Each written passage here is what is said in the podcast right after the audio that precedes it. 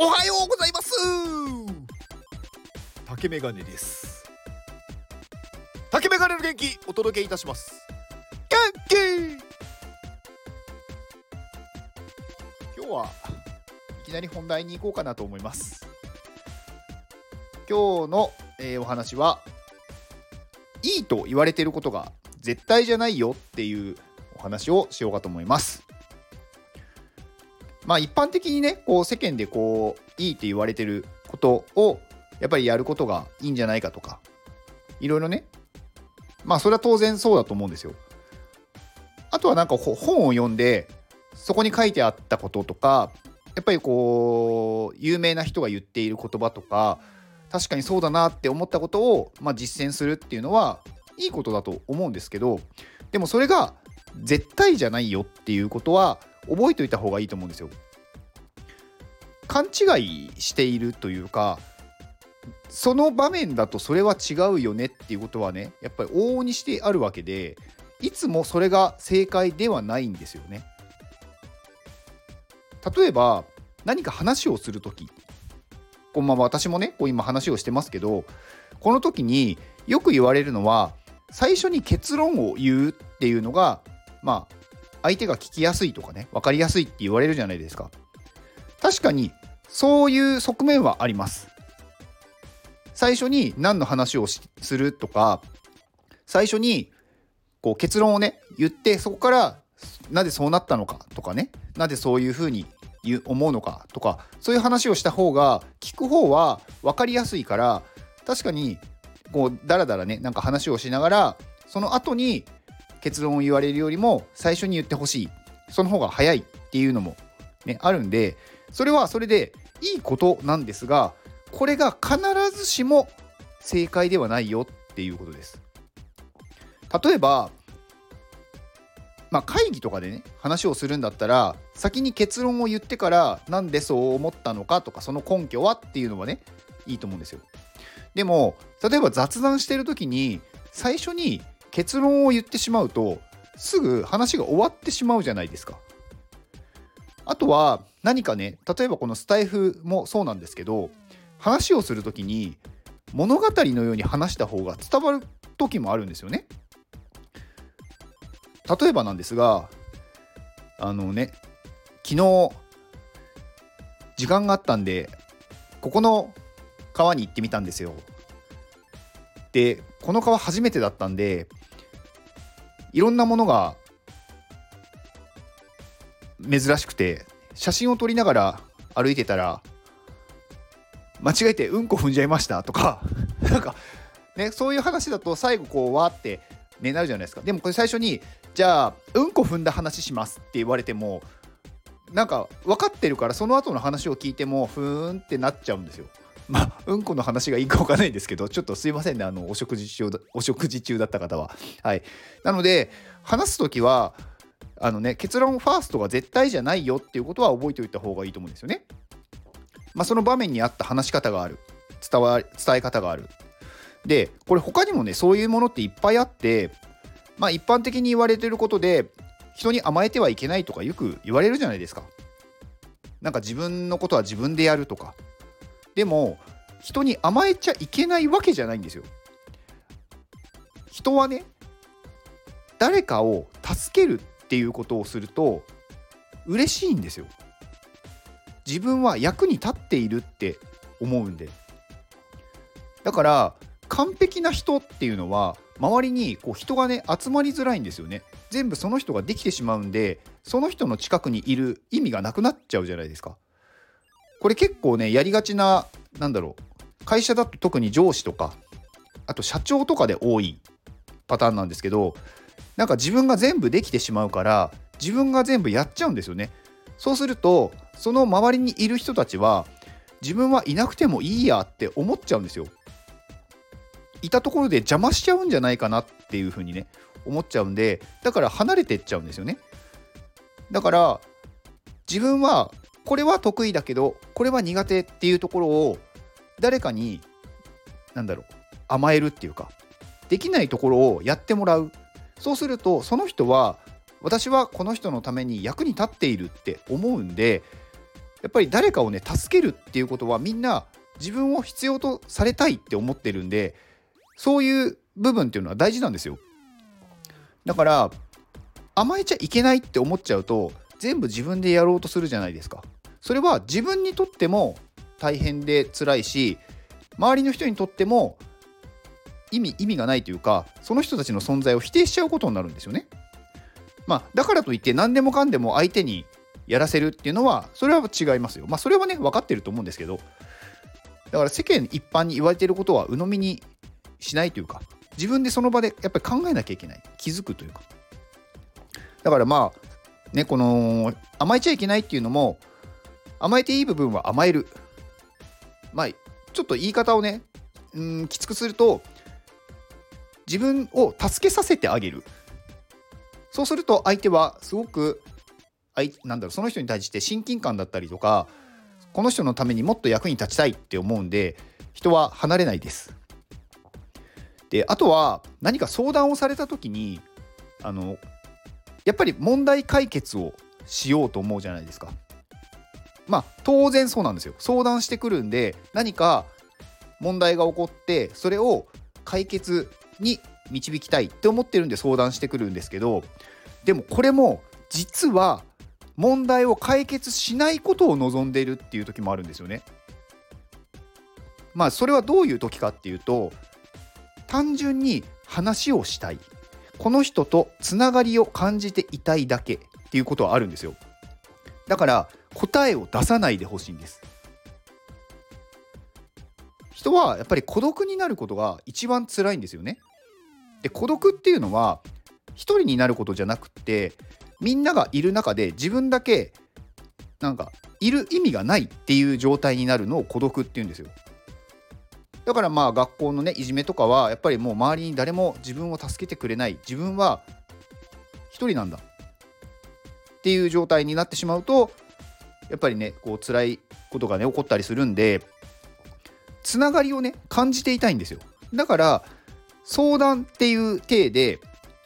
まあ、確かにね本当に相談している時もありますけどただこの人と話をしたいっていうだけの場合もあるんですよね。だからその場合はこうした方がいいんじゃないっていう答えを出すんじゃなくってうーんなかなか難しい問題だね。うーんそうだな。うんままた話そうって言ってもらった方が嬉しいんですよ。そしたらまたねこう機会ができるじゃないですか。だからそういうねつながりを感じていたいっていうだけの時もあるんで何でもかんでも解決すればいいわけじゃないっていうのは覚えておいた方がいいと思います。結構ねこう巷に溢れている本って問題解決だったりとか自分で何かをやるとかなんかねさっきの最初の結論ファーストとかねなんかそういうこれがいいことだよっていう風にね言われることあるじゃないですか。でそれを確かにそうなんですよ。でもそれは全てがそうじゃないよっていうことは知っておいた方がいいです。全部そうなんだって思って行動するとうまくいかないことはあります。何でもね絶対っていうことはないんですよ。これさえできればもう完璧だっていうことはないんですよ。どうしてもね、まあ人間なんで、全然違う感情の時もあるわけですよ。言葉で出している、言っていることと自分が本当に思っていることが一致しないなんていうことはね、たくさんあるんですよ。だから、その人の言っていることが何を求めているのかっていうのは、まあ本当にね、分かることはできないけど、少しでもね、その人が何を求めているのかっていうのは分かってあげるっていうなんだろう気持ちになってるのは大事だと思います。そうすると少しね気づけるんじゃないかなと思うのでもしかしてこの人は相談をしたいんだけどただ話をしたいだけなのかなとか問題を解決を望んでいないんじゃないかっていうのをね、まあ、気づけるとねいいんじゃないかなと思いますまあこういうことを言うとなんかねもう何が正解か分からなくなって行動できませんとかねなんかもう訳が分からないとかなるんですよでもね世の中はね訳がわからないんですよ。絶対にこうしたらこうなるっていう答えなんてねないんですよ。数学だってね今こう答えはこうですって言われてるものが後になって実は違いましたとかねやっぱりあるんですよね。だからねこう天動説とか地動説とかねやっぱその時代によって急に常識だったものが変わるとかあるわけですよ。だから絶対っていうものはねないって思った方がいいです。その時に合わせて臨機応変に対応する。読んでいる本がすごくいいこと言ってたらそれはそれでそういうふうにやるとこういういいことがあることもあるって思えるっていうことです。まあ今日はねそんないいと言われてることが絶対じゃないっていうお話でした。以上ですこの放送はこてつさんの元気でお届けしておりますこてつさん元気つさんありがとうございますこてつさんはめちゃくちゃ優しい人ですねはいま、こてつさんねあのー、印刷のプロの方でまあ、印刷屋さんの印刷屋さんっていうのかな？の営業の方ですね。まあ、小鉄さんに頼めばとりあえずもう安心っていうまあ、早い、安い、うまい、あ、うまいじゃないか。はい。あの、丁寧ですね。まあ、あとはね、小鉄さんはね、すごく人を応援するのが、なんかね、私から見ると、すごい好きなのかなって思ってて、で、こういう人は、本当になんか重宝されるというか、なんか、ね、本当にさっきの話じゃないですけど、つながっていたいなって思いますよね。だから別に小鉄さんに、うーん、何かね、問題解決じゃないけど、とりあえず話をして、ちょっとこう、コミュニケーションを取っておきたいっていう人ですね。まあ、話題もね豊富ですごい、まあ、知識もありますしまあこの印刷に限らず、まあ、Web3 とかその業界もすごい詳しいのでいろいろね話を聞くとねあ今そういう風になってるんだとかすごいそういうのも教えてくれますしで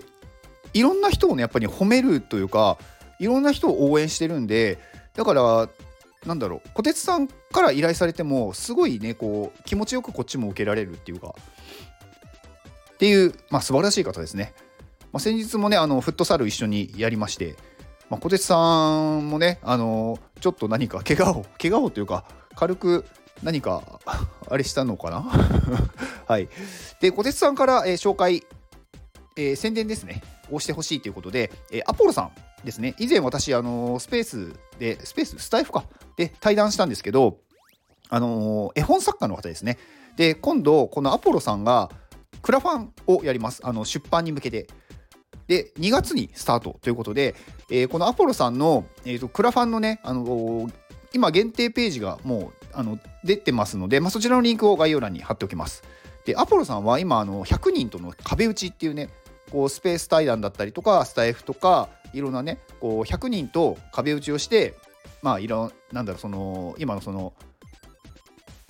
絵本の、まあ、ブラッシュアップをしているっていう感じです。で今もうね100人のうちもう64名が終わってるみたいで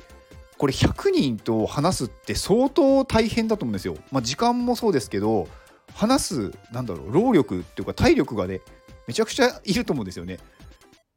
なんか3人とかだったらさ3人でも結構大変じゃないですか。まあ1日3人じゃないですけどまそれでも1ヶ月でねなんか5人とかやってるだけでもかなりいろいろねこう準備があったりとか大変なのにもう64名と対談しているっていう、まあ、すごい本当にそのなんだろうやる気というか気持ちがすごい入ってる、ね、作品なのでなんかすごいいいものができるんじゃないかなと思ってます。であと毎週金曜日の夜9時にスペースとスタイフでなんか作戦会議ライブをねやってるみたいなのでもし気になる方はあのアポロさんの X のリンクも概要欄に載せておきますのでぜひご参加ください。はいで、えー、最後私の宣伝なんですが、えー、1月の28日日曜日に